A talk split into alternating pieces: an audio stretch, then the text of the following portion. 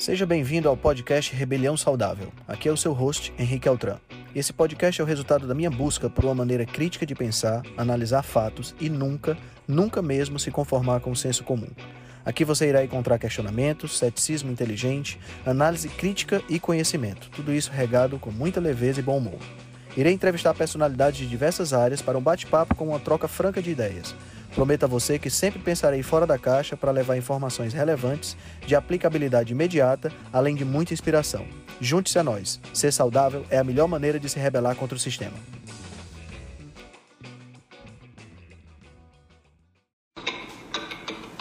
Boa noite, galera! E aí, tudo incrível? Estamos aqui para nossa última live rebelde de março. Mês que teve cinco quartas-feiras e foi absolutamente incrível. Aqui, véspera de Páscoa. Vamos conversar um pouquinho hoje com o Dr. Fábio Rigger. Cadê vocês? Vamos lá, vamos aparecer. Oi, sejam muito bem-vindos, sejam muito bem-vindos. Boa noite, Lindinalva. Boa noite, Márcia. Boa noite, Paulo Frederico. Olha você por aqui. Seja bem-vindo.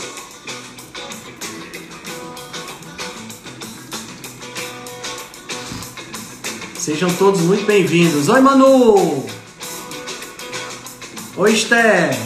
Pai, vocês gostam de live, hein? Vocês estavam numa live, já saíram, já vieram pra cá. Muito bom. Então, deixa eu falar um pouquinho sobre o Dr. Dr. Fábio Riga pra gente, pra gente aguardando, a gente que está aguardando aqui ele, ele chegar. Ele ainda não está na área, assim que ele chegar a gente já já tô 100% já Esther. Olha, o Dr. Fábio já chegou. Deixa eu falar rapidinho sobre ele então. Uh, Dr. Fábio Riga é médico formado pela PUC no Paraná em 1999, ginecologista, sentiu na pele os efeitos nefastos da obesidade, pré-diabetes, esteatose hepática, apneia do sono passou a se dedicar ao estudo da alimentação, bons hábitos e metabolismo para reverter esse quadro e melhorar a saúde. Ele apaixonou-se pelo assunto, tornou-se um estudioso e entusiasta do estilo de vida low carb, da dieta cetogênica, da carnívora e do jejum intermitente. Fez pós-graduação em nutrologia na Sociedade Universitária Redentor do Rio de Janeiro, atende em Joinville, em Santa Catarina, levando saúde a mulheres e homens focando na mudança de hábitos e com o que há de melhor que a nutrologia pode proporcionar. Então nós vamos bater um papo hoje sobre saúde da mulher. Deixa eu chamar aqui o Dr. Fábio Rieger para o prazer e a satisfação da sua presença. Vamos lá. Doutor Fábio Rieger, seja bem-vindo, meu querido. Boa noite, Henrique. Tudo bom? Tudo Tranquilo? Eu, tô, eu, pronunciei o seu nome direito, é Fábio Rieger? Certinho, é isso aí, Fábio oh, Rieger. Maravilha, show de bola. Sim, você, está tá em Joinville agora? Tô em Joinville, aham. Certo. Legal, legal demais. Doutor, primeiro, muito obrigado por ter é, aceitado o convite para participar dessa live. Vai ser, acho que vai ser um bate-papo super legal. E quero te agradecer demais a oportunidade de estar conversando um pouquinho com você, porque eu sei que hoje é, o negócio está meio ocupado, né? É. Principalmente, né?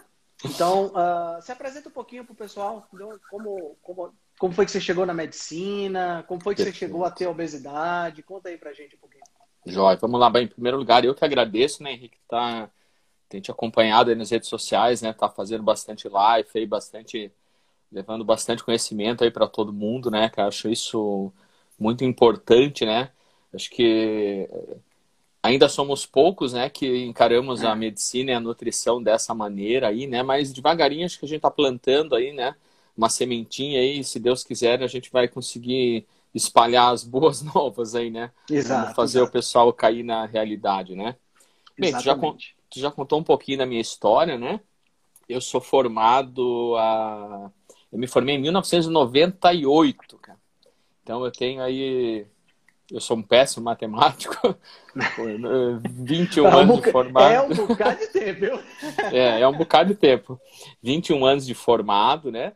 Eu sou ginecologista de formação, especialista em gestação de alto risco também. Ah, e, e, e sou pós-graduado, fiz a pós-graduação em nutrologia, né? É, realmente, assim, vou te falar, Henrique, é, se tu perguntar para mim, o doutor Fábio de 2000 até 2016 e o doutor Fábio pós 2016, sabe? É, são dois médicos completamente diferentes, né? Infelizmente, até, até 2016 eu era um médico tradicional, vamos dizer assim, né? É, as mesmas coisas que a gente vê que estão errado hoje, mas eu fazia errado, entre aspas, até 2016, né? Porque eu tinha uma concepção completamente diferente. É, tu, tu, fez, tu fez nutrição também, né, Henrique? Tu é formado. É, eu tô terminando, agora, né? tô terminando, terminando esse ano. Perfeito. Então tu deve observar também, né? Eu acho que tanto na nutrição, mas na medicina é pior ainda, cara. Na medicina a gente não estuda, já não, não existe uma cadeira dentro da medicina que fala de nutrição, né? Então a uhum. gente não ensina as pessoas a comer, a gente não sabe. O médico hoje, é, o médico é formado para tratar a doença, passar comprimido e infelizmente não existe mais assim uma medicina e isso está cada vez pior, né? É, não existe uma medicina preventiva onde é, é, com o objetivo assim de realmente de prevenir doenças, de orientar os pacientes. Hoje o médico basicamente ele prescreve remédio, trata a doença e não fala em prevenção e mudança de hábitos, nada disso, né? Uhum. E infelizmente eu demorei 16 anos para aprender isso. 16, é, é, quase, por aí, uns 15 anos de medicina para aprender, né? Eu tive que sentir na pele, que nem tu falou, já fui obeso, né? Eu já tive obesidade, tive esteatose hepática, pré-diabetes, hipertensão. Então eu precisei passar por tudo isso para começar a estudar sobre alimentação, depois fazer vários tipos de dietas diferentes e não ter resultado nenhum. Conheci a, a low carb, comecei a estudar sobre low carb, cetogênica, jejum. E, e, gostei tanto que comecei a atuar na área, fiz a pós-graduação em odontologia. Hoje eu tenho um consultório voltado principalmente para essa questão aí de uma saúde mais integral, né? Visando orientar os pacientes uma alimentação low carb, cetogênica, estimular a atividade física, né? Tanto que eu tenho no meu perfil, está escrito assim, é, é, mais saúde, menos remédio, né? Então é o que certo. eu tenho, é o que eu tenho lutado aí para tentar fazer os pacientes também entenderem isso, a importância da nutrição e da atividade física na saúde, né, cara? Focando mais em desprescrever, né? Exatamente, cara. Tentar tirar remédios, né? Em vez de, de dar mais remédios, tentar diminuir a prescrição de medicamentos aí, cara. Exato. É. Essa é a minha história. Você, como foi que você começou a ganhar peso, cara? E, Cara, e assim, você chegou a quantos quilos? Dá, conta aí um pouquinho dessa, dessa parte da sua vida. Eu cheguei a 103 quilos, né? É, eu tive obesidade, quase obesidade grau 2. Meu IMC chegou ali uns 33, mais ou menos, né? É, e eliminei em torno de 23 quilos aí. O meu peso hoje ele varia assim, eu, eu consigo manter ele. Eu, eu, voltei a praticar atividade física depois, a pandemia no passado ali acabei parando um pouco, né? Agora voltei com tudo a praticar atividade física, então meu peso ele gira em torno assim, de 84, 83, 85 quilos, chega mais ou menos certo. nessa média aí. Uhum. Então, eu, eu, eliminei em torno de 20, 20 e poucos quilos aí. Em, em, em, num processo aí que demorou um total de 10 meses para chegar onde eu queria, né? Mas vem me mantendo no mesmo peso basicamente há 4 anos ou 5 anos mais ou menos, né? E aí isso é resultado de mudança de hábito, né? É, é isso que a gente sim, tenta embutir sim. na cabeça das pessoas, né? Então. Você chegou a ter todos aqueles problemas, apneia, essa coisa toda? Sim, eu usei CPAP por um bom tempo, né?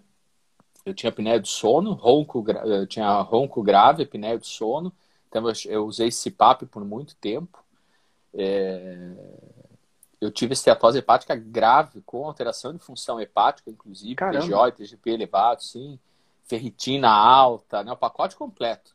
TJ, TGP elevado, ferritina alta. Caramba! Daí, na época. E, e você, você, adora... atribui, você atribui isso. Tinha, tinha muito a ver com o seu estilo de vida na época? Você realmente comia muito mal, mas, assim, é, muito plantão, muita coisa dessa natureza? É, eu, eu particular, eu, eu, eu faço ainda plantão, né? Não tanto quanto alguns colegas, assim, que são muito loucos na escala de plantão, mas eu, eu sempre fiz plantão. Mas realmente, é... cara, eu me alimentava muito mal, sabe? Eu, era, eu nunca fui muito do doce, eu não sou uma pessoa assim que tem problemas com doce, mas em compensação, uhum. salgado, eu era muito da massa, sabe? Eu era, eu, eu era muito da massa e muito arroz, cara. Eu, eu era apaixonado por arroz com molho, entendeu? Qualquer coisa que tivesse molho, eu pegava uma quantidade absurda de arroz e molho e muita massa. e... Nossa, e comia valendo Sim. mesmo, sabe? Fora as, as, baboseiras, né? Que a gente acaba comendo, os processados, os processados ali e tal, né? Mas eu era o, o eu era o obeso do salgado, né? Mas do é, salgado de entendi. porcaria, comendo só processado e processado. Entendi. Entendeu? E aí você, e... Conheceu, você conheceu a low carb em 2016? 2016. Que eu tava assim, Como realmente. Foi assim? Você tava, tava em busca, né? Tava, o que me chocou, eu vou te falar assim, é, às vezes a gente tem que ter um, um start, assim, né? Falar, poxa, agora o negócio pegou, né? É, eu já tava sofrendo. É, é, dormir com CPAP é terrível, cara. Não sei se alguém que imagina, segue. viu? É, é, uma coisa pavorosa dormir com tal do CPAP, sabe? Mas o que, me, o que mais me chocou, cara, foi umas férias de fim de ano que eu, eu fui de férias, peguei duas semanas de férias, ou mais ou menos. E quando eu voltei, cara, no primeiro dia útil que eu fui me pesar na balança, aquilo realmente assim. E daí eu tinha invadido os três dígitos, sabe? Entendi. Aquilo realmente me chocou. Assim, eu falei, meu Deus. Pegou pesado. É, passei do 100. Eu falei, daqui para frente é, vai piorar muito, né? E, e, isso ali fez, deu o start, assim, de eu chegar em casa, fazer uma reunião familiar, eu chamar a esposa e falar assim, olha, ou eu mudo, ou tu vai ficar viúva em breve, né? Eu já tô com um monte de problema, a tendência é que a coisa só piore, né? Então, realmente, a gente, eu tenho que tomar uma atitude, mas eu preciso da tua ajuda. Porque isso foi outra coisa que eu aprendi. Como é importante o apoio familiar, né? A gente tentar levar as pessoas da família junto, né? Porque uhum. até então eu tinha tentado emagrecer, mas assim, ela não me ajudava muito. É, eu tentava seguir uma alimentação mais regrada, chegava em casa, tinha uma lasanha para mim fazer, né? Então, é impossível, né? Aí, aí é, é, cruel. Sim, pois é. Modéstia à parte, eu faço uma lasanha sensacional, que faz muito tempo que eu não faço. Deixei de lado a lasanha. Mas, sim, e, e como ajuda dela, claro, ela me incentivou, né? Daí, realmente, eu comecei a fazer uma alimentação low carb muito certinho, comecei a estudar e tal. E daí consegui perder peso, né? E eu era uma pessoa extremamente sedentária, também não, não, não praticava atividade física na época, né? Então, isso, a partir desse momento aí, depois eu, né, deu, realmente assim, modificou a minha vida. Esse choque, não foi nem tanto as doenças, foi os três dígitos na balança que me fez agir. Entendi. E falar, não, Entendi. agora vai, agora eu vou mudar. Né? E mudou e, tudo. Imagino, imagino. E por que, por que low carb? Você tentou, sei lá, tentou a restrição calórica, aquela as dietinhas padrão, como foi? Tentei. Eu tentei outras dietas, é realmente restringir calorias mesmo, né? Mas eu sempre tive muita dificuldade, porque a gente sabe né, os mecanismos da fome aí. Então, quando faz uma alimentação é, com todos os macronutrientes aí, mesmo comendo carboidratos e tal, né? É, aquela famosa assim, torradinha de manhã, né? O pãozinho uhum. integral, arroz integral. A gente sabe que é uma fome eterna, né? Então é vivia é com fome, é impossível. Eu não, eu não conseguia levar isso por muito tempo, né? Então não tinha sucesso, não adianta. E daí com a low carb, realmente aquilo é, é muito fácil controlar a fome, né? Então, a partir do momento que eu comecei a, a estudar do low carb, entender um pouco mais a fisiologia do negócio, mecanismos da fome, o negócio realmente assim foi, foi muito fácil, né? E Show. as pessoas têm uma, uma. Às vezes as pessoas acham. Eu, eu escuto muito no consultório assim, poxa, mas eu, o que, que eu vou comer? Né? Por incrível que pareça. É, as pessoas, eu, quando eu, eu, eu, passo uma orientação nutricional, né, eu não prescrevo uma dieta, eu passo uma orientação, como é que funciona uma uhum. alimentação low carb cetogênica, mas as pessoas perguntam tá, mas o que, que eu vou comer, doutor? Eu falo assim, como assim, o que, que tu vai comer? Eu, eu falo, meu, tem tanta coisa para comer. tanta comida, tanta coisa para comer, pô. Pois é. é. é as pessoas elas colocam né é, aquele negócio de, de cavalo aqui eu sempre esqueço uhum. o nome disso mas não conseguem ver a vida se não tem arroz, feijão e uma massa. Exato. Parece que não existe é. refeição, né, cara? Então é uma coisa de é, e, aí, e aí, no sul tem uma, comunidade italiana grande, né? Não sei se na sua cidade tem bastante. É, na minha cidade é, tem muita descendente de alemão. Hum, certo. Aqui a moada é, é mais alemão mesmo. Mas tem descendente italiano também e tal. Felizmente, eu sempre fui muito do churrasco, né? Eu sou catarinense, mas a minha família, por parte de pai, é gaúcha. Então. Uh... Facilitou, né? Pô, facilita muito, né? Cara, vamos, vamos, vamos falar um pouquinho sobre a questão da saúde da mulher, então, porque eu acho que o pessoal está aqui tá interessado nesse, nesse assunto. Eu divulguei bastante que a gente ia conversar. Fala um pouquinho quais são as principais patologias que podem atingir aí o trato reprodutor feminino. E aí depois a gente vai trabalhando cada uma as mais importantes, vendo aí a conexão com a alimentação e tudo mais, e o que é que que, que tipo de, de, de, solução pode acontecer? Óbvio, é lógico que o nosso objetivo não é fazer nenhum tipo de consulta, mas claro. dar orientações gerais que as pessoas possam, de repente, já melhorar pelo menos algum, algum desses sintomas. Perfeito. Vamos lá, né? É, com uma alimentação é, baseada em comida de verdade, né? Low carb, cetogênica, é, acaba influenciando diretamente assim em, em grandes, em, nas principais doenças que, que acometem as mulheres, né? Desde uma má alimentação, as mulheres sofrem muito de anemia, né?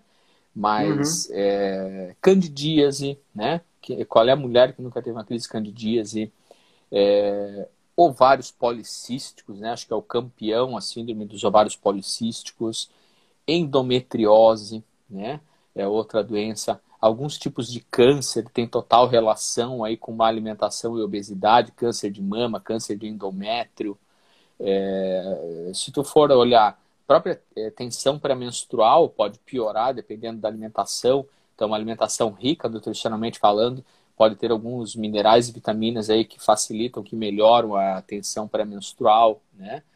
Então, essas seriam as principais. Mas, assim, indiretamente, eu não digo como uma causa, mas talvez a gente fale um pouquinho de predominância estrogênica, a gente vai acabar talvez entrando nisso, mas, é, por exemplo, miomas, é, adenomiose, cistos nas mamas, é, câncer de mama, já falei, né? Então, é, são todas situações que, que as mulheres enfrentam e que têm uma total relação com maus hábitos, com sobrepeso e obesidade. Interessante, interessante. Eu tenho visto muita, muita, muitas pessoas falando sobre a questão da, é, de endometriose. Tem, é, tipo assim, é, é, algo que tem chegado muito até mim. Ah, eu tenho Sim. endometriose, eu tenho endometriose. Não sei se você percebeu isso no seu consultório. Totalmente. O que é a endometriose e qual a relação que ela tem com esse nosso estilo de vida hoje atual? Perfeito, né? A endometriose, sim. Então, vamos lá. É, a camada interna do útero, que é o que a mulher menstrua todos os meses, né? Existe uma camadinha que a gente chama de endométrio, né? Então, esse endométrio, é, ele sofre ação hormonal durante o mês, ele se espessa e depois ele, ele sofre ação de progesterona para preparar o útero para uma gravidez não, não engravidando, a mulher é, menstrua, isso é o endométrio. Endometriose.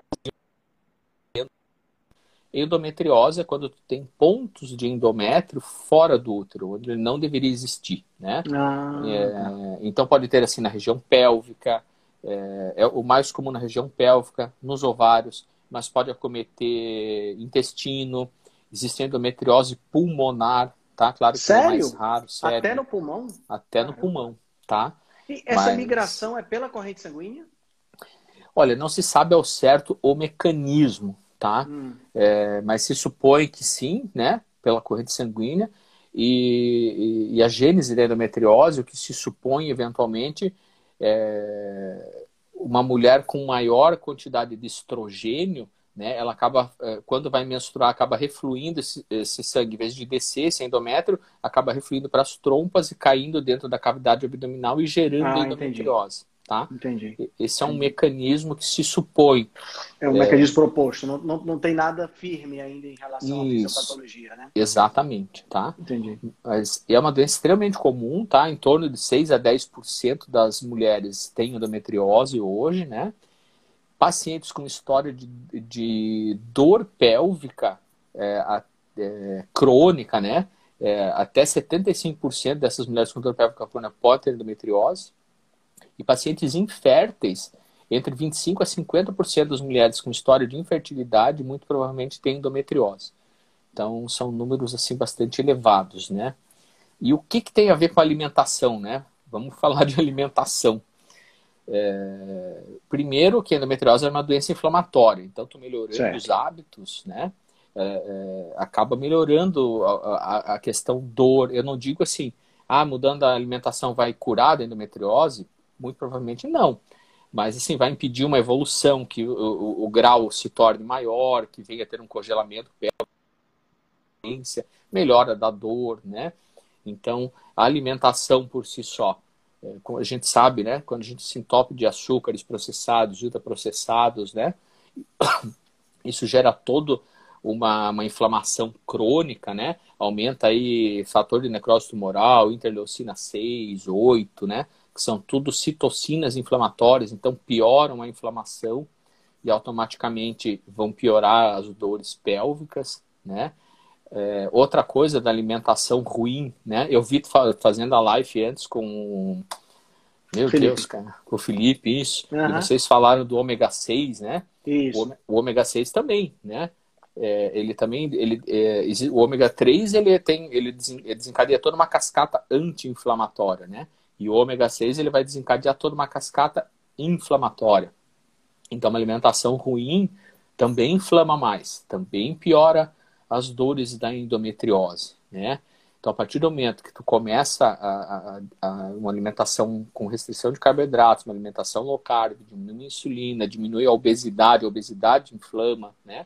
Diminui uhum. o consumo de ômega 6, então automaticamente tu vai ter uma diminuição dessa de toda essa atividade inflamatória com uma melhora dos quadros de endometriose e das dores, né? Mas tem um outro fator muito importante. A endometriose, ela também depende, ela é o que faz esse endométrio crescer e proliferar mais? É o que a gente chama de o estrogênio, né? Certo. E quando a mulher está acima do peso, está se alimentando mal, tem essa insulina elevada, né? Consome muitos processados, ultraprocessados, o que, que vai acontecer? Ela vai ter o que a gente chama de uma predominância estrogênica. Hum. Ela passa a produzir muito estrogênio. E esse excesso de estrogênio, o que, que vai acontecer? O estrogênio ele age diretamente nesse, no endométrio. O, o, o estrogênio é o responsável pelo crescimento dessa camada do útero. E isso vai acontecer Entendi. fora do útero também, nesse, nesses pontos de endométrio. Então piora muito mais tá, os quadros de endometriose, né? Então, a partir do momento que a mulher começa a perder peso, se alimentar melhor, além do fator inflamatório todo, que reduz a dor, ela vai diminuir essa predominância estrogênica que acontece na obesidade, no sobrepeso e numa alimentação com processados, ultraprocessados, né? É, e vai diminuir essa predominância estrogênica, automaticamente também vai reduzir o quadro de endometriose, sabe? Eu sei que é um pouco, é um pouco complexo, talvez para quem está ouvindo a gente, mas né? Eu estou tentando ser o mais didático possível. Mas, mas faz todo sentido. Tem, a gente sabe que tem, que tem uma enzima, que é a aromatase, né? Que transforma Exato. o hormônio masculino em hormônio feminino. Né? E ela, predominantemente, ela atua em... em é, ela está atuando exageradamente, vamos dizer assim, quando a pessoa tem excesso de peso. No caso Exato. do homem, acaba dando características femininas, né? Com, cresce as mamas, diminui o tamanho de pênis, essa coisa toda. Isso também acontece na mulher e desencadeia também. esse tipo de problema?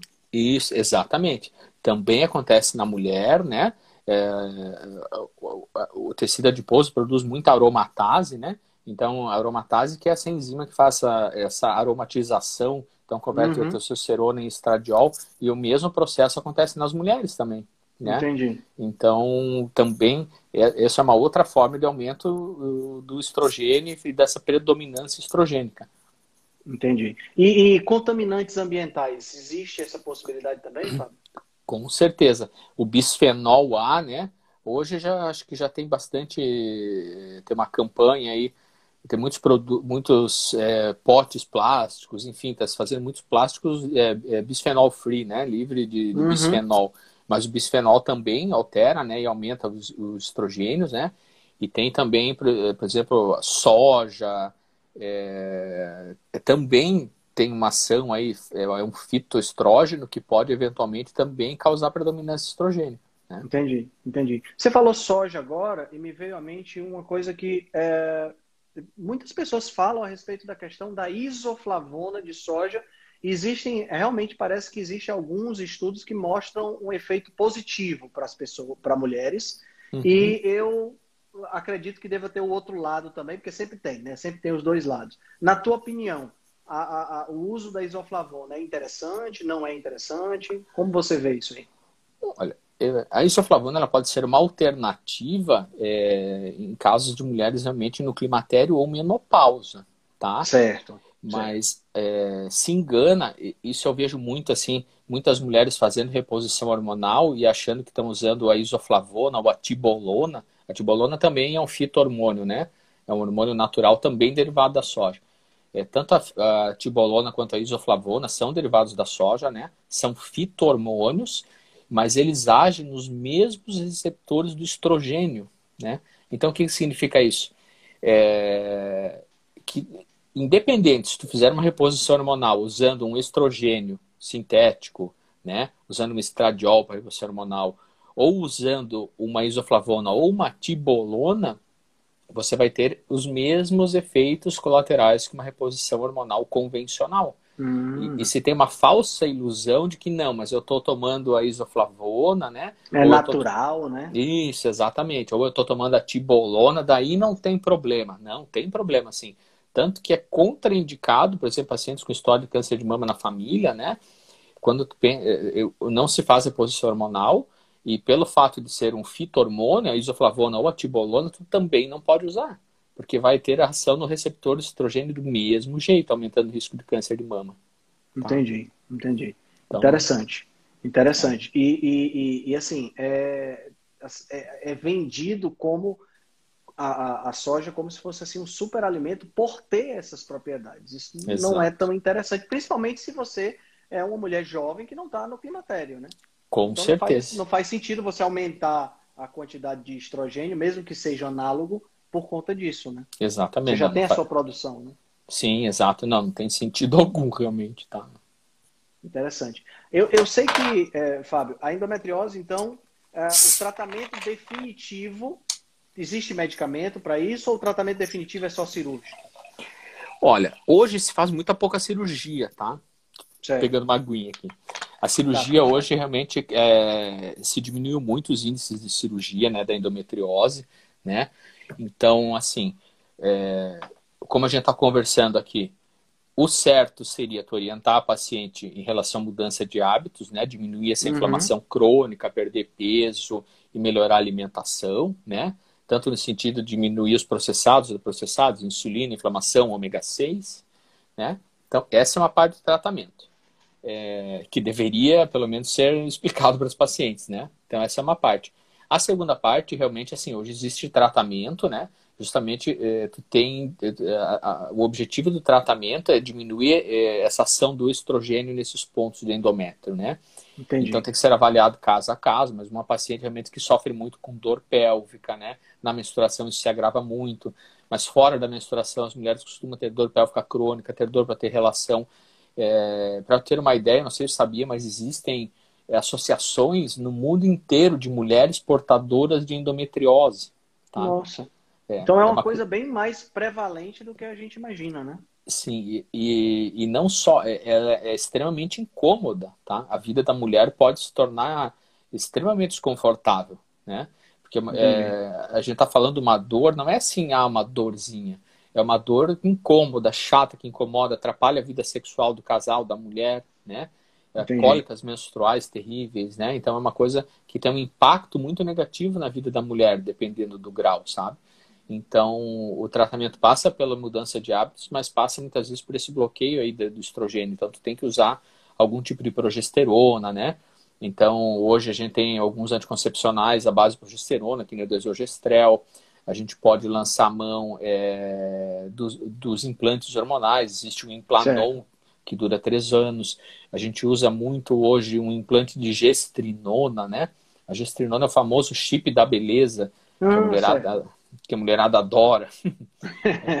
a, a gestrinona é muito boa no tratamento da, da endometriose, ela melhora muito essa questão é, do endométrio ali. E é, é, o chip da beleza, por quê? Porque a proge, é, essa, a proge, é, ele, é um, ele é um tipo de uma progesterona que ela acaba melhorando a parte androgênica da mulher também. Hum, entendi. Então, é, uma mulher que, que malha, faz atividade física e se cuida na dieta, usando uma gestrinona, ela acaba melhorando a endometriose ou alguns outros quadros, distúrbios menstruais aí, e por tabela ainda fazendo atividade física controlando a dieta, por ter uma ação androgênica, acaba melhorando massa magra, então a mulher.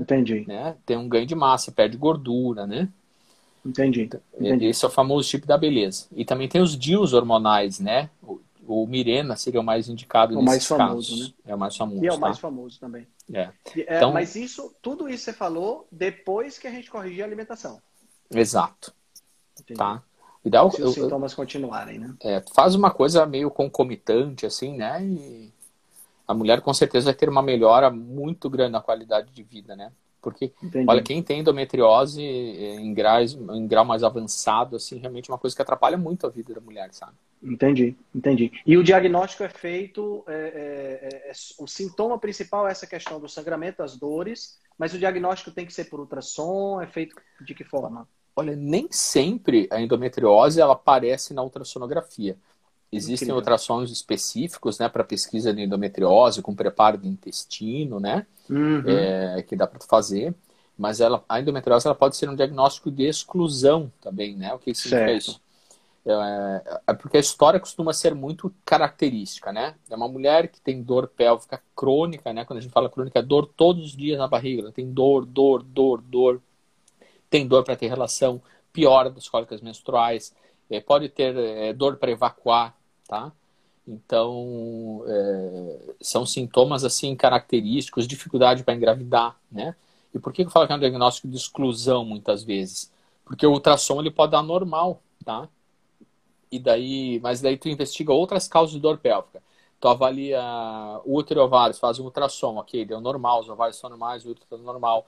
Tu avalia a parte urinária, não tem nenhum problema urinário que justifique dor tu avalia o intestino da paciente, tu não acha nada no intestino, ok. Poxa, não tem nada urinário, o intestino está normal, a região pélvica está normal, a mulher morre de dor, tem dor para ter relação, tem cólica menstrual, tu excluiu tudo. Só sobrou endometriose. Exatamente. Então, é um, um, quadro típico de endometriose. Então, tu trata como? E na grande maioria das vezes, realmente, eh, tu começa a, a, tratar as pacientes e ela tem melhora da dor mesmo, né? Então... Entendi. Tá? É, é, é, é, bem, bem presente isso. E aí você falou Sim. em dificuldade de engravidar. E a gente sabe que dificuldade de engravidar também tem a ver com ovários policísticos, né? Com certeza. a gente pode falar um pouquinho sobre, sobre essa questão aí, que está intimamente conectado com a questão da resistência à insulina. Né? Totalmente, né? os ovários policísticos, uma pequena porcentagem das mulheres, né? A, a maioria das mulheres que têm ovários policísticos, elas têm um perfil muito semelhante, assim, né? É, são as pacientes que estão um pouco acima do peso, ou bastante acima do peso, né? É, oleosidade na pele, acne, pelos, né? Normalmente é esse perfil. É raro tu ver uma paciente, acontece, é, mas é muito raro tu ver pacientes magras com ovários policísticos. Normalmente, Entendi. essas pacientes mais magras, com vários policísticos, às vezes elas têm uma resistência é, ao FSH, né? Uma resistência natural ao FSH e acabam formando vários policísticos.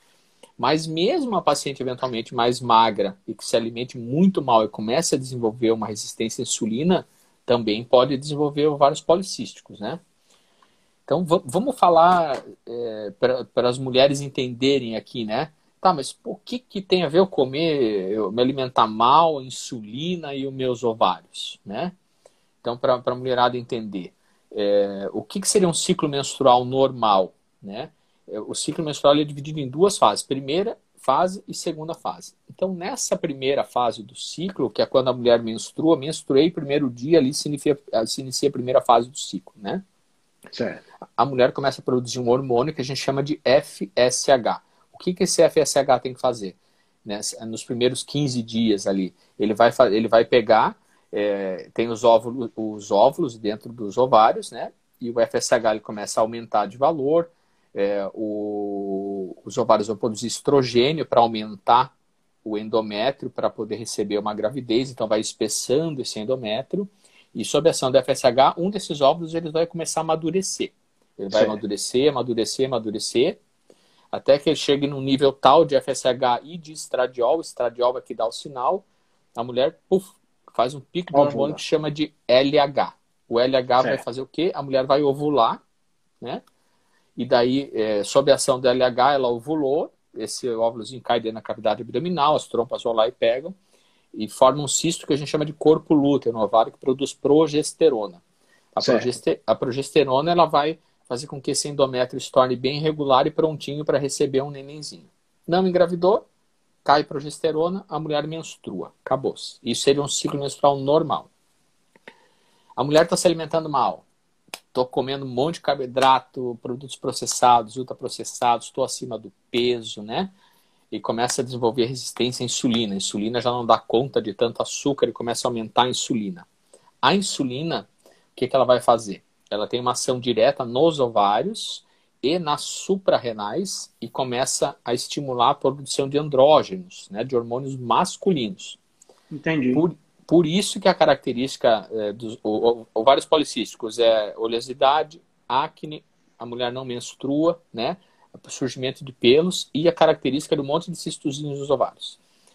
Então, a insulina, ela a vai oleosidade, no... o fato de não menstruar e a presença de pelos, caracteristicamente, são características masculinas que começam Isso. a aparecer na Exato, mulher. exatamente, tá? E, então, essa insulina ela vai agir nos ovários, na, suprarrenais supra e começa a produzir esse excesso de hormônio masculino, que vão dar essas características, né? É, da oleosidade, acne, pelos. Esse excesso de andrógenos que está sendo produzido vai acontecer o que? O que a gente já falou antes, a aromatização. Certo. Ele é aromatizado e vira estradiol, tá?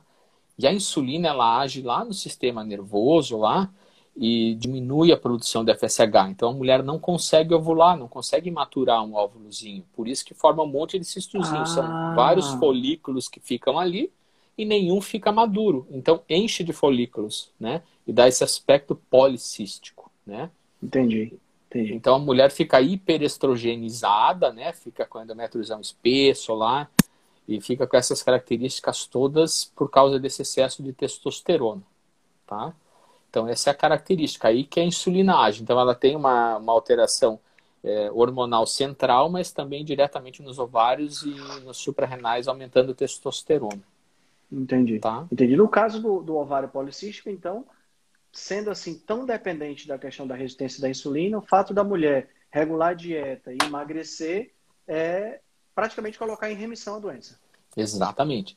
É, por que, que eu falo para ti, né, que é, é, no início lá da live falei para ti que eu era um médico até, até 2016 e outro hoje, né? O que, que eu fazia e o que, que a grande maioria dos médicos faz, né, em consultório?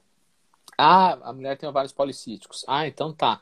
Eu vou te passar, né, um, normalmente o selênio, o diane, que são os mais famosos, né? Não, vou te passar uhum. um anticoncepcional aqui e tal, tu toma, vai, vai melhorar tudo. Melhora, com certeza. Por quê, né? Porque é, o selênio e o diane, eles têm um progestágeno que tem uma ação antiandrogênica. Ou seja, ah, vai diminuir o, os níveis de testosterona, né? Diminuir os níveis dos androgênios, obviamente, vai melhorar a pele, melhora a acne, diminui os pelos, né? Porque essa progesterona tem ação antiandrogênica, né? E automaticamente, a partir do momento que tu está tomando o anticoncepcional, né, tu vai suprimir ali o FSH, o LH, e automaticamente os folículos também vão desaparecer, né? Entendi. Então, tu vai estar tratando os ovários policísticos, tu vai estar tratando uma consequência da resistência Exato. à insulina. Mas a partir do momento que a mulher parar de tomar esse anticoncepcional, ela vai perder essa ação antiandrogênica, vai, eh, a insulina vai, vai voltar a agir ali nos ovários, e vai voltar tudo de novo. Então, é. tu não está tratando e, e assim, a causa.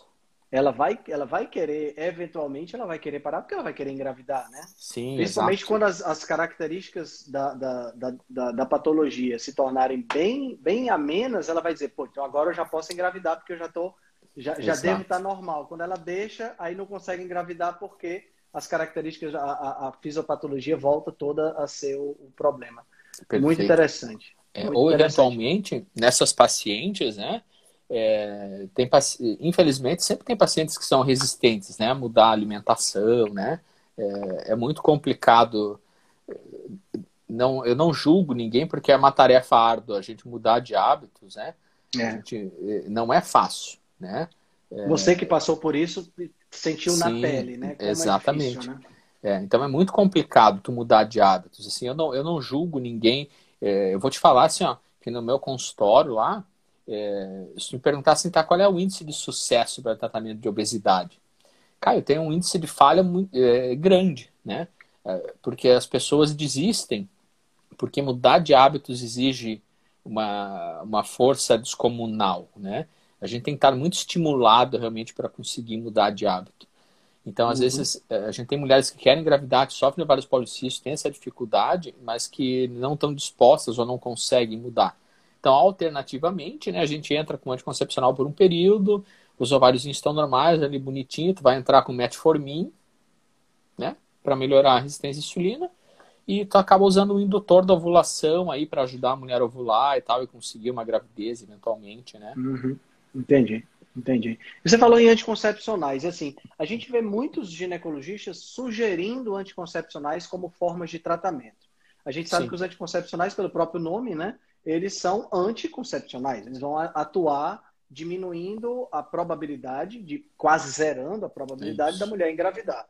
Perfeito. Como é que eles funcionam e é, é, é, que tipo de efeitos colaterais, é, efeitos adversos podem ser esperados? Você recomenda o uso de anticoncepcionais, assim, irrestritamente? Você acha que existem alguns que são melhores, outros que, são, que não são? Fala um pouquinho Perfeito. sobre eles. É, os anticoncepcionais, eles evoluíram muito, tá? É, em comparação com, com, os anticoncepcionais aí de 40 anos atrás, as doses dos hormônios, felizmente, diminuíram bastante, né? É, então, existem anticoncepcionais super modernos com uma dose mínima de hormônio que consegue ter uma ação anticoncepcional, né? Uhum. É, claro, hormônio sempre traz risco, né? É, o hormônio pode eventualmente, principalmente a questão de trombose, né? É, surgimento de microvarizes, retenção de líquido, né? É, faltam estudos para assim poder comprovar, dizer assim, ah, não, tem relação tomar hormônio, uso anticoncepcional e câncer de mama, isso tudo é muito vago, não tem nada assim que afirme de pé junto, né? Mas vamos falar mais dos problemas vasculares, eventualmente, né? Mesmo assim, é, uma, uma paciente ígida, né? O que, que eu diria ígida? Uma paciente é, que faz atividade física, é, que não está com sobrepeso, que está com peso normal, que, né? Que não tem um, não está totalmente com o, o, lipidograma totalmente alterado, triglicerídeos lá uhum. em cima, né? Com LDL de alta densidade, né? Vamos falar certo, porque senão o pessoal vai dizer ah, fala, né? Estão dizendo que o LDL não faz mal e agora faz mal. Não, o LDL de alta densidade está elevado. Então, normalmente, quando a gente vê complicações de um anticoncepcional mais graves, né? Vamos falar de trombose, na grande maioria das vezes, assim, dificilmente você vai ver assim, ah, mas era uma paciente magra, que fazia atividade física, tava com uhum. colesterol, triglicerídeos, tudo bonitinho. Não, normalmente assim, ou, ou, ou, e não fumava, não, normalmente assim, usava anticoncepcional, tinha o cigarro junto envolvido, ou estava acima do peso, ou tinha uns baita vasos, né? Umas baita umas varizes. Tu vai ver o perfil lipídico dela, tá com triglicerídeos lá no alto, HDL lá embaixo, LDL de alta densidade lá em cima também. Então, normalmente as complicações ocorrem em pacientes assim que já já vamos dizer assim, tem outros problemas de saúde associados. Tá? É engraçado você falar isso, né, Fábio? Porque a gente vive hoje um momento com, com a pandemia de Covid, essa coisa toda, onde mais uma vez isso é reforçado. Que, né, que a saúde metabólica é fundamental. E você está me falando Sim. aí, mais uma vez, quer dizer, a pessoa está fazendo uso do anticoncepcional, se ela for metabolicamente saudável, a probabilidade dela ter complicações é muito menor. Né? Exato. Né? Perfeito. Tu vê, é, né? É, é, é como é importante. Cara, o que, o que eu acho mais incrível é que não se fala sobre isso, entendeu? Isso, isso que me deixa, me deixa meio angustiado, porque eu vejo a quantidade de pessoas que está sofrendo ou com o uso de anticoncepcional e tendo problema, ou com Covid, ou com qualquer outra coisa, com, é, é com SOP, né, que é a síndrome dos ovários policísticos, Sim. ou até mesmo com endometriose, e, e ela vai ao médico e o médico passa o anticoncepcional, passa o medicamento, mas não passa, um, não diz, não diz assim, vamos trabalhar com o nutricionista, pega aqui uma orientação nutricional, não tem isso, né? Não tem. Eu acho que esse é um diferencial do seu trabalho, não é não, Fábio? É, é o que eu, é o que eu tenho tentado levar aqui, realmente, assim, sabe? É, justamente é, colocar isso para as mulheres, né? Que é, se for pensar, né, Henrique, assim, ó, a gente está falando aqui só de saúde da mulher, né? Então, olha na mulher como influencia o peso, né? Mas se tu pensar em doenças, né? Vamos, é. se tu pegar as principais causas de morte hoje no Brasil, né? É, estão associados aí com hipertensão, derrames, diabetes, câncer, né? É, doenças neurológicas. É, essas cinco que eu citei, com certeza, estão entre as dez principais causas de morte no sim, Brasil hoje. Sim. Né? E praticamente todas elas têm relação com alimentação, cara, né? E maus é. hábitos. Né? É verdade. É então, na saúde da mulher, idem, né? Na saúde da mulher complica outros fatores, talvez não tão graves, entre aspas, né? Mas é, que a alimentação influencia. Nossa. Cara, eu vejo, eu vejo, na minha época de adolescente, adolescente barra jovem adulto, é, eu fui professor durante muito tempo, né? Fui professor uhum. durante 13 anos. E eu era professor de biologia. Então, acaba que, que a gente tem que a gente tem muito do, do, do que os alunos estão com dúvida, acabam perguntando para a gente. Porque aluno que está na adolescência está querendo saber muito sobre o corpo, né? Claro. E eu via, eu vi uma, uma, uma, uma predominância muito grande de, de meninas com dores cólicas menstruais muito fortes. Né? E, e, e, eu vejo que isso ainda hoje é, é algo que, mesmo às vezes, até em pessoas mais, de mais idade, né? 40, 40 e poucos. O que, que causa essas cólicas? É o descamamento do endométrio? Ou é, ou é algum tipo de contração específica? E, e, como isso pode ser, pode ser melhorado, vamos dizer assim? Perfeito. É, as cólicas, elas têm, é, a, a, têm a ver com a contração uterina, realmente, né? É, mas claro que daí uma atividade inflamatória exacerbada, isso pode acabar piorando mais, né? É, muitas vezes, assim, as mulheres se sentem mais estufadas ali durante o período uhum. menstrual, né? Então, além da atividade inflamatória mais exacerbada, dependendo, o pessoal pode pesquisar depois, né? Mas uh, os próprios food maps, né?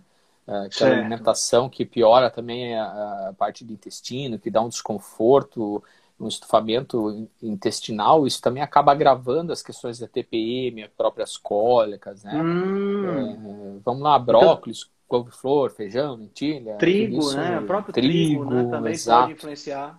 Também influencia na questão cólica ali, sabe?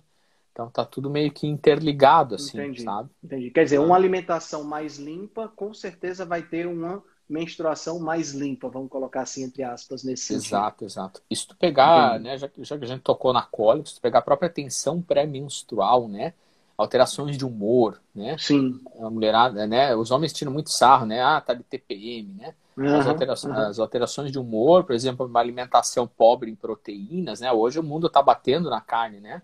É. Infelizmente, é. né? Mas, assim, o qual, o qual que é um dos precursores aí é, de serotonina, né? As vitaminas é, do complexo B, principalmente vitamina B6, né? Ela é fundamental para a produção da serotonina, então, então tem total relação aí com TPM, né? Então, alimentação com, com proteínas, com carnes, né?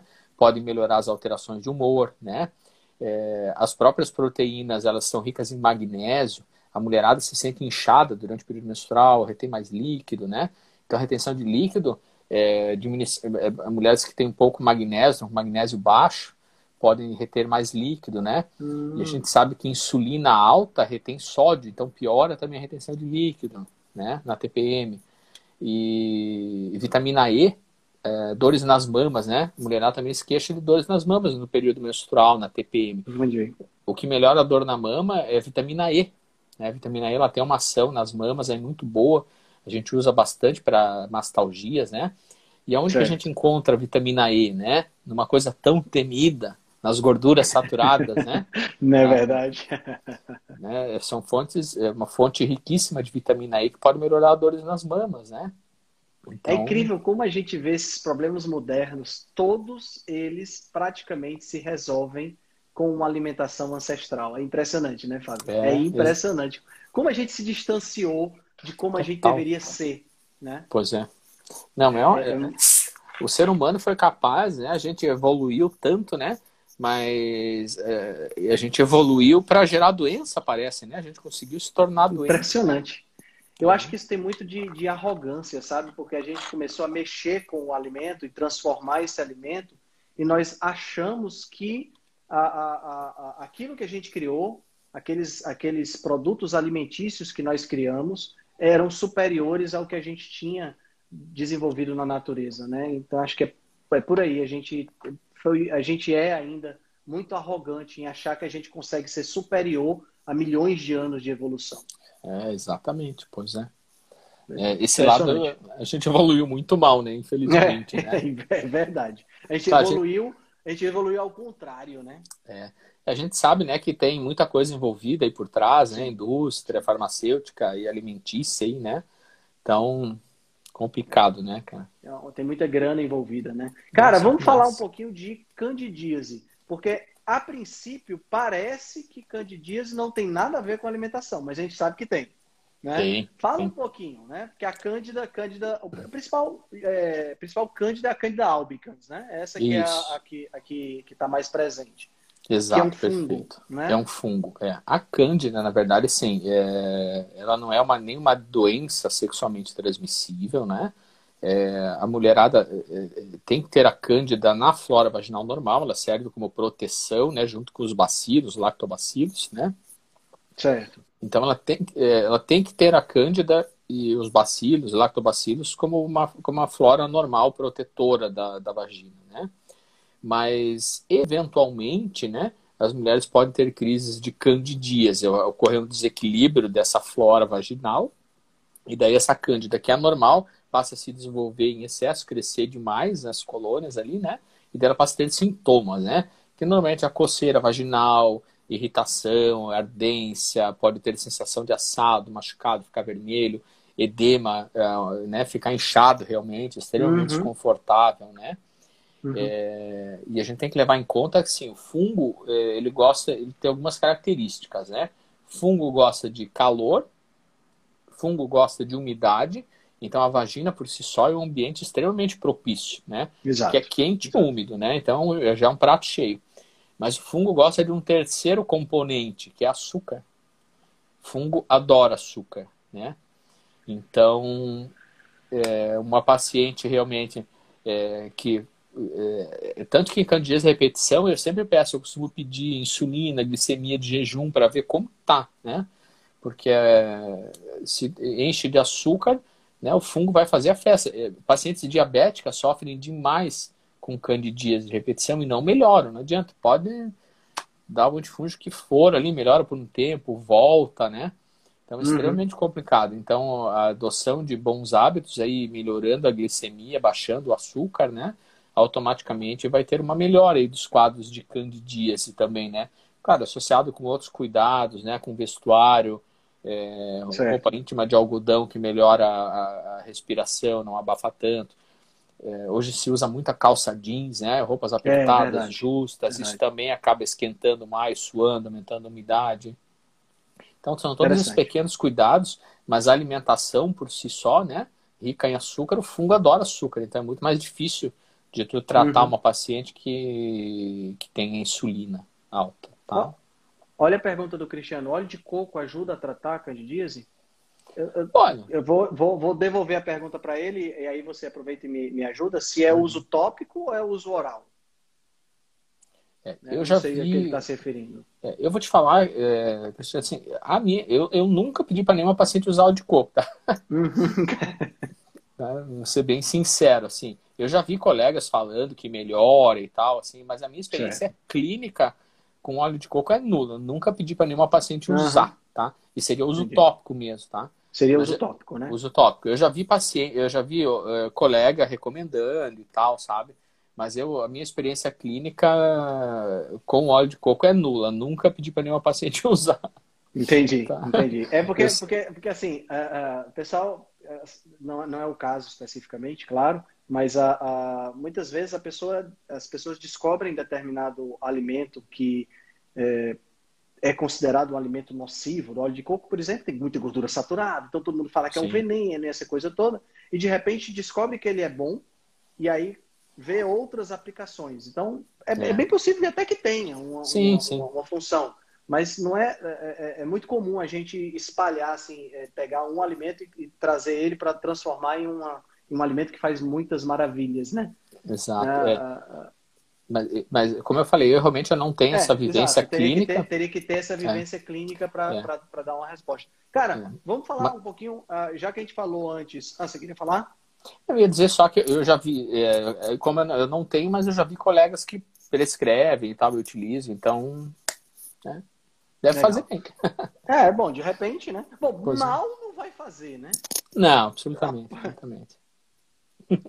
né? Exatamente, mal não vai fazer. Porque, porque é aquela história do primo no knocker, né?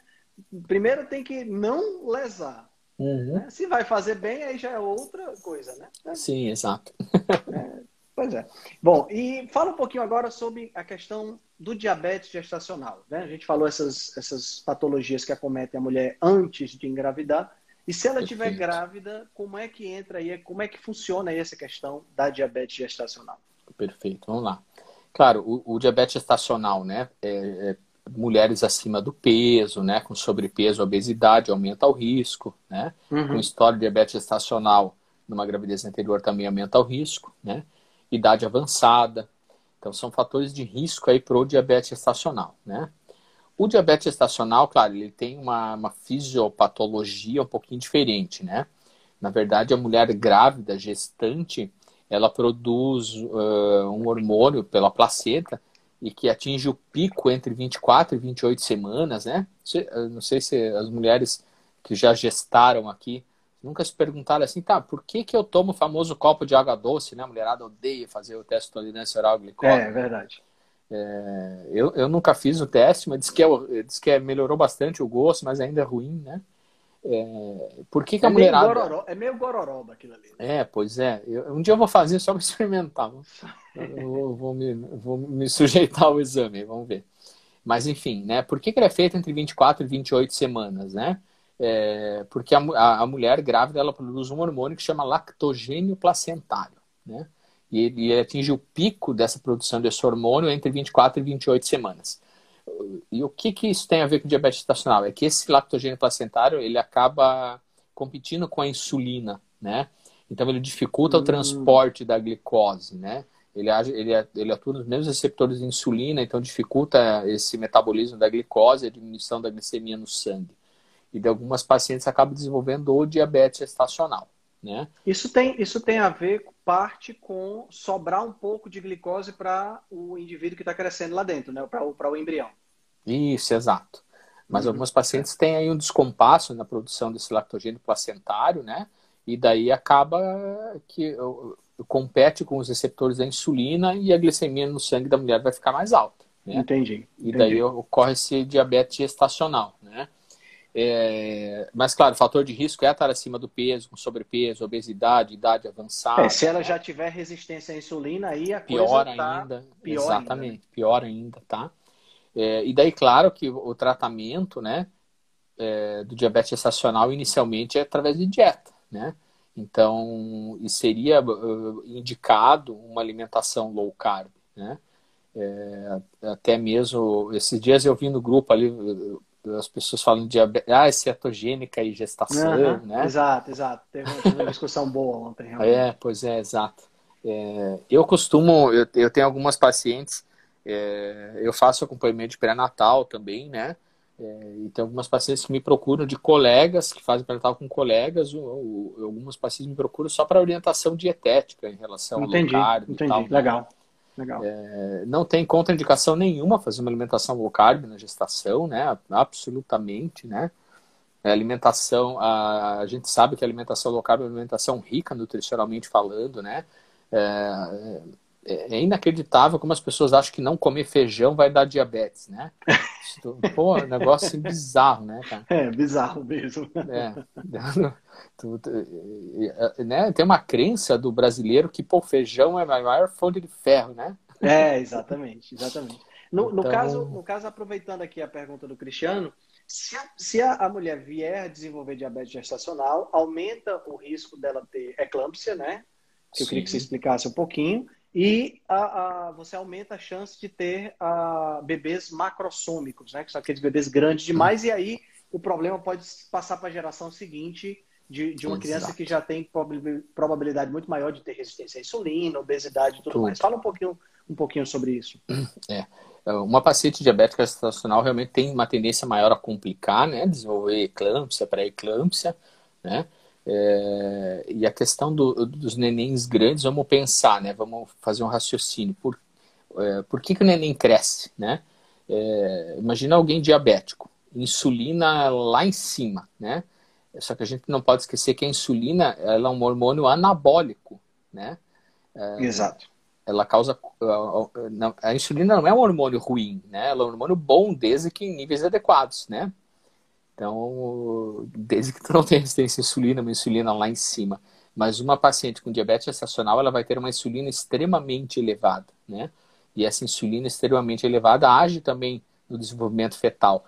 E como é um hormônio anabólico, o que vai acontecer? Né? O neném vai crescer um monte, né? Vai fazer aqueles nenéns enormes de 5 quilos, 4 quilos e pouco, que daí nasce, o pessoal acha lindo, né? Olha que neném lindo, já nasceu andando, né? Já vai ter que usar fralda M. Mas é, esses nenéns grandes, uma que no pós-parto, né, costumam, eles estão acostumados com o regime de insulina lá em cima, né? Então nasce, faz, ficam fazendo crises de hipoglicemia, né? Baixando uhum. um monte a glicose no pós-parto ali. E, de, e, crescem pelo, por esse, esse componente anabólico da insulina, mas um, um risco muito grande intraútero, essa insulina é, faz hipertrofia cardíaca. Então existe um risco muito grande de tanto que hoje pacientes com diabetes estacional tu não deixa evoluir naturalmente até o final da gravidez, entrar espontaneamente uhum. trabalho de parto. Tu interrompe né? antes, né? Tu interrompe antes. Por quê? Porque faz uma hipertrofia cardíaca e tem risco de óbito intraútero, né? Caramba. É. Pacientes ali com 37, 38 semanas, tu já marca para fazer indução, né? Interrupção da gestação principalmente se descontrolado, né? Porque tem risco de hipertrofia cardíaca fetal e, e morte intraútero, né? Então é, é extremamente perigoso. E, e, uma coisa muito ruim, hoje já se sabe que é, bebês de mães diabéticas com mau controle, né? É, existem estudos que mostram que lá na frente tu já comprometeu a saúde do teu filho. Vão ser crianças que tem uma tendência desde adultos jovens à obesidade, hipertensão, é, diabetes, dislipidemia, né? Então já tem um comprometimento, é, né? Por causa do diabetes mal tratado na gravidez, já está comprometendo a saúde da criança lá quando ela tiver 25, 30 anos de idade, né? Então é Incrível. fundamental o bom controle, cara. Cara, é alimentação, estilo de vida. Vamos, vamos falar de estilo Sim. de vida, né? Porque aí envolve é horas de sono, alimentação, exercício físico, não se intoxicar fumando e com outras coisas, é, é, controlar o estresse, né? manter um contato com a natureza, meditar ou orar, é. fazer, ter, uma, ter uma relação, ter um, um, uma questão espiritual, né? ter um, um bom relacionamento familiar. Cara, como o estilo de vida é importante para a gente como indivíduo e para a espécie, né? Para passar para frente é, as crianças nascerem saudáveis. Eu acho Exato. É, é impressionante, né, Fábio? Impressionante mesmo. E, e ainda aproveitando Cara, a, gente... ah, a, a link falar, da, gest, da, gestação aí, então a gente falou de diabetes gestacional, neném grande, risco de morte intraútero, mas já existem alguns estudos linkando uma insulina elevada, uma, né, uma glicose mais alta, um consumo desenfreado dos açúcares é, com autismo. Era isso que, eu ia, isso que eu ia te perguntar. Então, existe essa conexão realmente, né? Sim. É, ao que tudo, claro, é, tá tudo, os estudos são muito iniciais, né? Mas já, já se está chegando à conclusão de que esse é o grande problema, tá? Essa é, insulina e... alta, uma glicose alta. Uhum. E a gente vê essa, essa, esse aumento do número de casos né, de crianças dentro do espectro. E, e, isso tá, tá assim, é, é, o que eu sempre digo. Você pode não estabelecer causa e efeito, mas a correlação não consegue ser quebrada. Você tem um aumento Sim. desse consumo, um aumento da glicemia, um aumento da resistência à insulina na população e a, a, a questão do autismo subindo também. Pode não ser a única causa, mas que tem uma relação forte, tem, né, Fábio? Tem, com certeza, com certeza. É. Tá? Cara, a gente já tá uma hora, mais de uma hora conversando. É. Só o tempo passa rápido, né, cara? Muito Boa. Muito bom. Cara, e assim, o que eu vi de elogios aqui, de, de que foi uma live esclarecedora, maravilhoso. Foi assim, show de bola. Realmente muito bom. E eu te agradeço mais uma vez. Eu queria que você deixasse uma mensagem pro pessoal, né? E como claro. eu sempre pergunto aqui ao final, do, ao final da, da live, eu queria que você indicasse aí um livro, não precisa ser obrigatoriamente livro de nutrição ou de medicina, o que seja, pode ser qualquer livro, um livro que te marcou e que você acha que as pessoas deviam ler. Então, Perfeito. com você.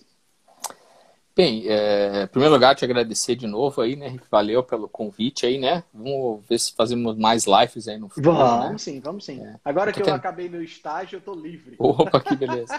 é, eu, eu te confesso que, cara, eu tô, esse ano, assim, acho que eu tô no pior, melhor ano da minha vida, graças a Deus, né? Pior no sentido que eu tô trabalhando demais, assim, né? Mas que isso uhum. ao mesmo tempo é muito bom, né? Então, mas está bem corrido mesmo esse ano, olha, graças a Deus não tá, tô conseguindo trabalhar bastante, né? Mas de mensagem que eu deixo para as pessoas, assim, né, é que que essa nossa uma hora aí tenha tocado as pessoas aí, né, a levar essa informação adiante, né? Então, não é, se não é, é, pela própria saúde da mulher em geral, né? Isso que a gente nem chegou a falar de câncer de mama, tá? De Exato. endométrio, né? Mas também tem relação com a obesidade. Então, assim, para as mulheres aí levarem para frente aí é, todas essas informações para melhorarem o quadro de saúde de vocês, né? Acho que isso é mais importante, se a gente conseguir fazer as pessoas começarem a tomar consciência e, e pensar em mudar e conseguirem mudar, né? Excelente, nosso objetivo foi alcançado, né? É, em relação a livro, eu leio muita coisa relacionada à medicina mesmo, assim, né? É, e dietas e tal, assim. Um livro que eu acho muito legal, não sei se o pessoal lê, quem lê em inglês, nunca vi, não sei realmente se tem uma versão em português ou não, que é que eu li, assim, é, uma, é um livro relativamente fácil que mostra muita coisa sobre alimentação cetogênica, que é que, livro é The, Keto Reset Diet, não sei se você já leu. Já, já, já, eu tenho ele, mas não li ainda, tá na fila. Isso, é, eu não lembro o nome do autor agora, cara. Mas eu posso procurar quem, quem é. É, um livro assim, eu acho que ele é voltado assim para o público leigo, mas que ensina muita coisa legal, assim. Fala bastante de alimentação, ensina a fazer uma, uma alimentação cetogênica para quem tem alguma dúvida, né? Então acho que é bem é um livro que vale a pena, assim. Eu não sei se tem versão em português, tá? Não, eu acredito que não. É o The Keto Reset Diet. Diet. É do Market, é do Mark Sisson. Isso, isso mesmo. Dele mesmo. Ele tem Instagram, inclusive, quem quiser ah, seguir ele. Ok, para o pessoal, quem quiser. É. É. Tem, ele tem Instagram. Ele é um ícone da, da dieta cetogênica, da dieta paleo, né? E Sim, é um cara que, é. tem, que tem, ele tem, é, é, um cara que já é sessentão, já perto dos 70, mas que é. tem né, um corpo, assim, invejável pela, pela própria qualidade de vida que ele leva. Muito, é. muito legal. Muito Exato. Legal. E, e, ele é, não sei se sabia, ele é ultramaratonista. Ah, ainda é ultramaratonista? Não, não sabia. Legal. Sim. Legal. Ele é, ele é adepto da dieta cetogênica, né? E ele e ele corre, faz maratonas de mais de 100 quilômetros em cetose. O cara é incrível. É, incrível, é incrível. Fábio, como é que o pessoal pode te encontrar? Você está no Instagram do dr, né, ponto Fábio Rieger, e Isso, você perfeito. tem canal no YouTube, você tem algum, algum outro material que o pessoal possa te encontrar? Tenho canal no YouTube, não tenho conseguido postar muitos vídeos, infelizmente, mas tem alguns, tem bons vídeos lá, né? É tudo DR Fábio Rieger no YouTube, certo no Twitter, no Facebook, mas assim, eu uso realmente muito o Instagram mesmo, né? É, é a rede social que eu mais gosto, assim, e, é onde eu, eu mais exponho meu trabalho, né?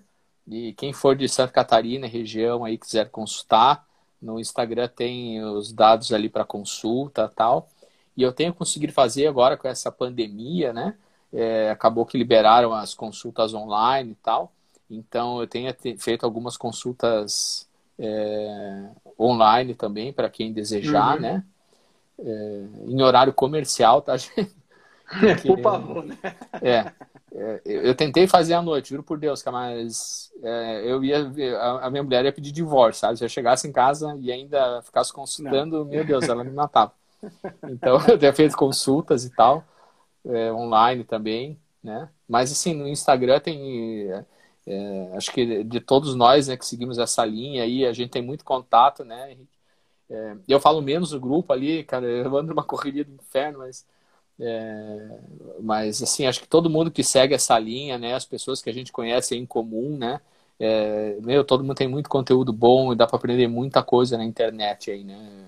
Exato, exato, Seguindo as pessoas certas. Claro, a gente sabe que tem claro. muita página falsa aí no carb, mas É, a internet se tornou uma ferramenta muito positiva para a gente, né? Cara, é. eu quero te agradecer demais a oportunidade, não quero mais tomar teu tempo, tenho certeza que você está aí, já está já tá em casa, tem sua família para você cuidar e dar carinho para eles. Muito obrigado pela tua, pela tua participação aqui na live. Vamos manter contato pelo grupo. Com Quando certeza. você vier aqui em Fortaleza, por favor, Entre Opa. em contato para a gente poder fazer um churrasco. Quando eu descer por aí, pode ter certeza, ah. você como descendente de gaúcho, eu vou, vou, vou, vou demandar um churrasco gaúcho aí quando eu descer lá aí para sua cidade. Mas com certeza será muito bem-vindo. e bom, o churrasco está prometido, com certeza. Show. Valeu, Fábio. Um abraço grande, hein? Tchau, tchau. Valeu. Um abraço. Tchau, tchau. Se você gosta do nosso trabalho, deixe um review 5 estrelas no aplicativo que você usa para escutar o podcast. Você pode deixar um review 5 estrelas e pode também deixar lá o seu elogio, a sua sugestão ou a sua crítica. É muito importante que você faça isso porque você vai ajudar a Rebelião Saudável a chegar a um número maior de pessoas. Você também pode dar suporte ao nosso trabalho, né, todo o nosso investimento de tempo, nos apoiando via Patreon. Assim a gente pode continuar a oferecer o melhor conteúdo de qualidade, sem anúncio e de forma totalmente gratuita. O link para o nosso Patreon você vai encontrar no show notes. Se você ainda não fez o download do nosso e-book Cozinha Ancestral, que eu escrevi com a chefe Gabriela Carvalho, você pode fazer o download, o download é gratuito e você vai encontrar também o link lá na show notes. Além disso, você pode nos acompanhar pelo Instagram, no arroba Henrique Altran, ou no nosso canal no Telegram. Lá pelo Telegram a gente consegue colocar para você artigos, eh, PDFs, imagens, fazer enquetes e fazer um trabalho bem mais aprofundado do que nós fazemos no Instagram. Então você pode acessar o nosso grupo no Telegram com o link que está na show notes, ou então você procura lá por Rebelião Saudável. Nós temos também um canal no YouTube e um canal no IGTV, onde todos os vídeos das lives e os vídeos dos podcasts são gravados e você pode assistir na, no conforto da sua casa. Eu agradeço demais a atenção de vocês e espero que a gente se encontre no próximo podcast.